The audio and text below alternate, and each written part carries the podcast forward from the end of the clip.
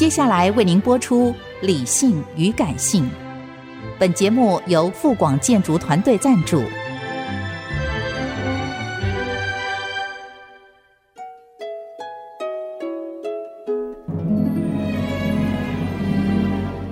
理性与感性不是天平的两端，而是一方向另一方渗透、影响，暂时取得上风的过程。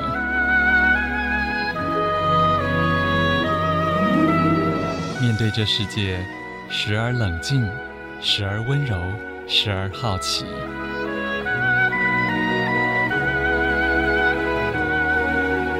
我是陈乐融，陪伴大家一起理性与感性。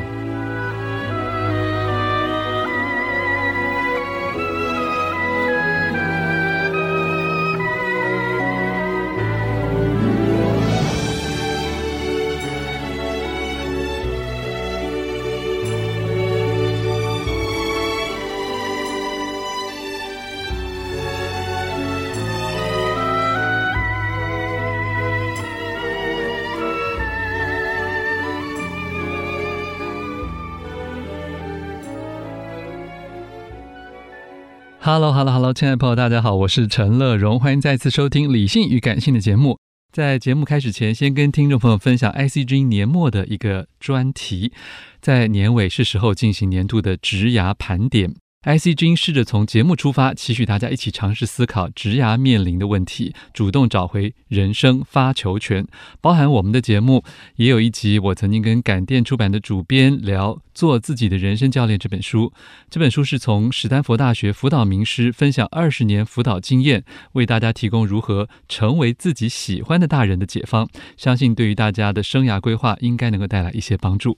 职涯引路计划专题即日起全面上线，邀请大家点选资讯栏连接，或到 IC 之音官网收听。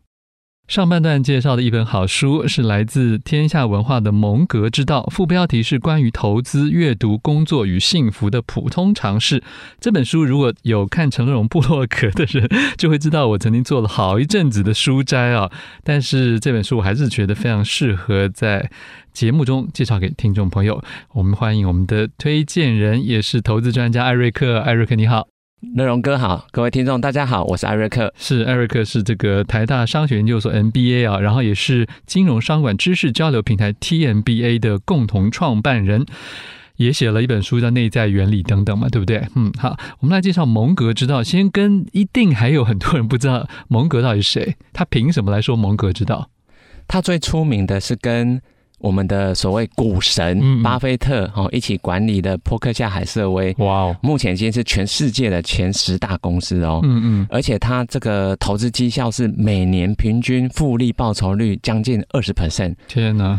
很多台湾人其实都知道这家公司，甚至有投资哦哦，所以他在投资圈可以说是一个教父级的，对，他算是这一种就是至圣先师，因为他。他带出了股神巴菲特，所以巴菲特把他尊为启蒙恩师。了解，然后他自己也有一家公司，对不对？在书中一直提到的。对，《蒙格知道》这一本是谈他管的另一个公司啊，叫做《现代期刊》。它其实不大，可是它有在纳斯达克挂牌上市。OK，哦，而且他好像是原来是从传统报业开始进入所谓这个资料库的数位时代的。对，没错。其实这个公司你要谈历史严格的话，是一百多年的老公司了。嗯，嗯，可是大约四十年前，蒙格他入主，把它买下来，成为董事长以后，就积极的转型，因为传统报业真的是一直走下坡。是。哦，那这一本书很特别啊，因为不算是他写的，而是他在二零一四到二零二二，其实非常近，对不对？二就去年的《每日期刊》他们举办的这个股东大会上，除了他做了一些报告之后，后面就会有一些人问他各式各样的问题啊，而且也不一定限于投资，对吗？对，没错。《蒙格知道》这本书非常有趣，就是我们虽然把它看成是投资的书，嗯，也归类在投资类，可是你仔细去读啊。大概只有三分之一是投资吧，嗯嗯，三分之二我觉得重点都是工作啊、生活这一种。我们还有读书啊，还有阅读，对，所以我觉得它算是很广义的。你说人生的幸福快乐之法也了解也可以，而且也因为他年年纪很大了，然后又这么的功成名就，基本上。我们说那个一点，就是他的人生已经不太会有什么黑天鹅、灰犀牛出现了。是是是。所以意思就是说，因为有的人成功，你知道，很早就成功到一个阶段，那说明他之后他公司走下坡，甚至垮了的那些传记，嗯、没错。坦白讲，在舒适就会蛮惨的，对，对。嗯。然后这里面你会发现，even 到二零二二年最后一篇，他的谈吐啊、思维好像都还算很，很清晰，而且也很平稳。没错。我要说的是。他对事物的看法，对公司的经营，然后对员工、合伙人，然后对世界，因为还是有人常常会因着这些每年的大事去问他一些比较跟时事的话题嘛，对不对？你都发现他还都完全可以胜任，而且很犀利哦。哎，对，讲到犀利，我想请艾瑞克来解释一下，因为有的人可能看过他早年的另外一本书啊，到这本书，你觉得他们什么变化？我觉得就是年纪这么大的一个成功的有钱投资人，我觉得他始终如一诶，所以在他的前作这个《穷查理的普通智慧》，我读完已经隔十几年，到现在读这一本，我觉得很一贯，很一贯。对，他谈的那些核心的观念其实都没有变。对，哎，这很不简单，因为你知道。从二十世纪进入二十一世纪，周边已经变化太大了，真的啊。从科技产业到政治圈，要怎么去应付这么多变的世界？其实他很早就提出一个他相信的投资的 philosophy，对吧？没错，没错。他其实哈不是那一种要叫你去做很复杂的投资。嗯嗯。他说他的成功啊，其实他只做很简单的事情，他专注在他最有把握的那一些。嗯嗯。而且他是持之以恒。啊，因为他投资期间很久了嘛，八九十年，所以他是长期复利效果滚出来的。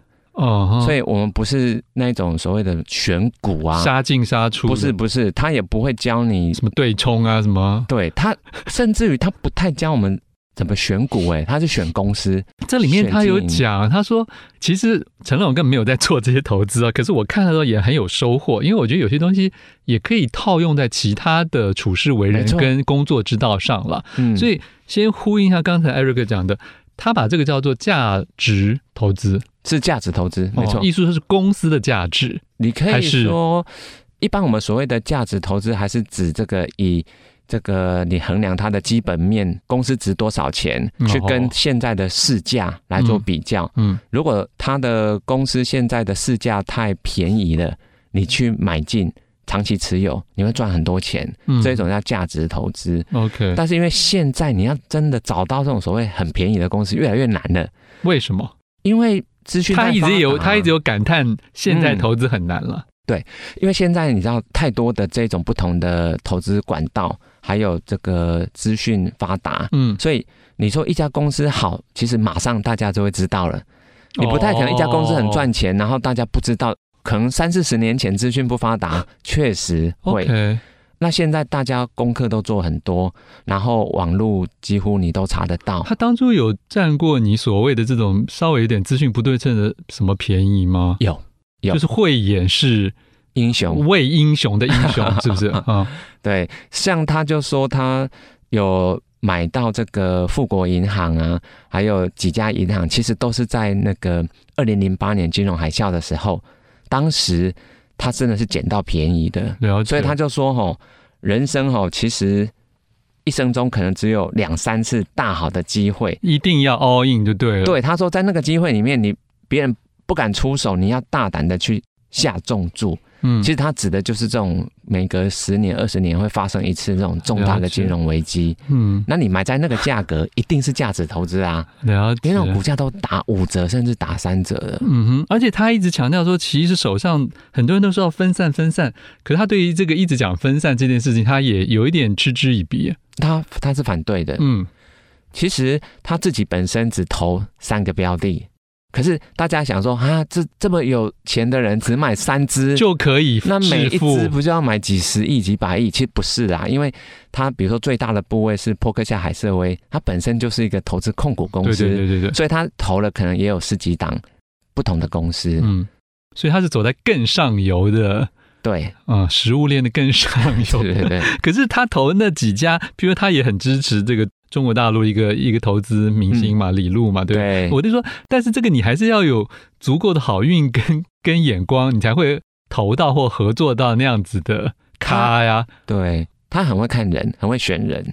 虽然也没有很多，对不对？也他也说也不需要很多。对啊，包括他每日期刊的一些，他说那个董事会都老得要命，你知道，意思说都是资深的人。对，哦，所以是不是很幸运？艾瑞克，你觉得？因为有的人有眼光，但是找不到 partner，然后有的人有 partner，但是遇不到标的。我觉得是他的这个理念，反正经过一百年是验证它是可行的，嗯、所以我不会说幸运，是他持之以恒。嗯。但会不会同一个人要复制这一切的，也还是没办法在二十一世纪。哦，我们现在要复制当然不太可能了，还是不可能吗？对，正在访问的好书是来自天下文化的《蒙格之道》，副标题是关于投资、阅读、工作与幸福的普通常识。这是巴菲特股神的好朋友啊，兼投资伙伴查理·蒙格所写的一本书。这是来自他在一个公司每日期刊的股东会二零一四到二零二二的问答的这个合集，所以里面当然有一些嗯略为重复的内。内容啊，因为他每年都还是要先报告一下这家公司他们为什么要买啊，然后他们做了一些什么事啊，跟政府打了什么交道啊，以及他还是抱着审慎乐观的看好啊等等啊。可是那些部分其实对一般读者比较不重要，重要还是那些 Q&A。那这本书是一个问答集啊，里面传递了蛮多的。嗯，我觉得是很诚恳，虽然有人觉得有一点点站在上位讲话的一种态度啊。我接下来请教我们今天的来宾，也就是推荐人投资专家艾瑞克。我其实，在前段就问到说，那既然有些经验法则不见得可以百分百复制，那为什么我们现在要研读他的书？确实哦，因为毕竟他快一百岁了嘛，大我们至少可能 五六十年。嗯的时空背景都不一样了，但是这本书名叫《蒙格之道》，代表我们要学的是那些道理。Thinking way，嗯，没错。像比如说啦，他说齁，一件事情如果不感兴趣啊，再怎么聪明都很难做好。嗯，所以他说，兴趣才是成功的关键。是，所以他自己就说，他并没有要去投。各式各样的标的哦，他只专注在他有兴趣，而且他觉得有把握的。嗯、他觉得投资不需要做很多事情，嗯哼，就专注在最有把握那些就够了。嗯，所以他就举个例子啊，他说：“哈，如果你很热爱中国的书法，那你就去钻研中国的书法啊。我看不出来你那么热爱中国书法，结果你去做天体物理学，你会有什么太大成就？”是，所以这种就是把他在投资上面他自己的信念，嗯。告诉我们在生活中怎么应用某种忠于自己跟专注自律，对不对？嗯，对。那因为现代人其实很容易羡慕别人已经成功的结果，你没有看到那个因是什么，对，对不对？就一开始你还是要先选中你要做什么事或你要投资哪一方面，而不是只是羡慕巴菲特或者是蒙格了。对，热荣哥讲到一个重点哦，他其实在整本《蒙格之道》，他没有谈太多。选股选公司的细节哦，可是他会带出几个很重要的基本原理。嗯，那些原理我觉得真的是五十年、一百年是不会变的。嗯哼，是真的可参考的。嗯，我觉得他还是一个比较保守派的，所以他还是要选比较正直嗯的公司跟经营方法，对不对？对，他对于现在，因为我不是很很了解，他对这种。高速投资，还是透过这种嗯，甚至将来可能会利用 AI 来做的这种瞬间型的，他好像有很大的排斥。他排斥哦，他几乎是嗤之以鼻哦，因为他觉得比特币，嗯，对，因为他说哦，去做那一种，哎，你们那种对专业术语到底叫什么？是高频交易。高频交易，对，高频交易，它是用电脑系统用这个很高速的在这个价差之间，因为你去找寻缝隙，对。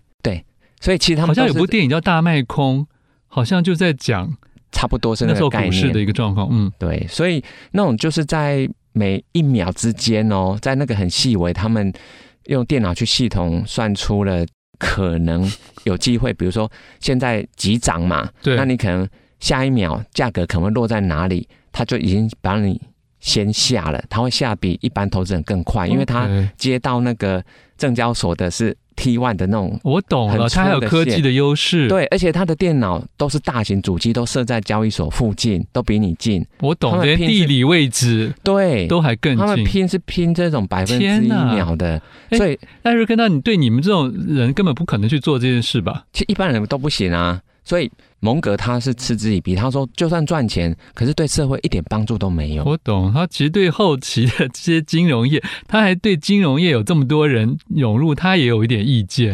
他还说，其实大家为什么一定都要跑来做金融业？对，他他都觉得很多人可能是来乱的。嗯，他觉得太多钱或太多人挤到这里，一定会出问题。他还是寻求那种传统那种，你应该做实业。对对，产业好好的做一个对社会供需真的有意义的事情，没错啊。所以我觉得他这本书《蒙格之道》比较像在讲道理，哎，就是真的是告诉你人生有几个很基本的原则，嗯，你只要遵守，其实都不会过得太差。哎，对，他有讲这一点，嗯，而且他说很多事情。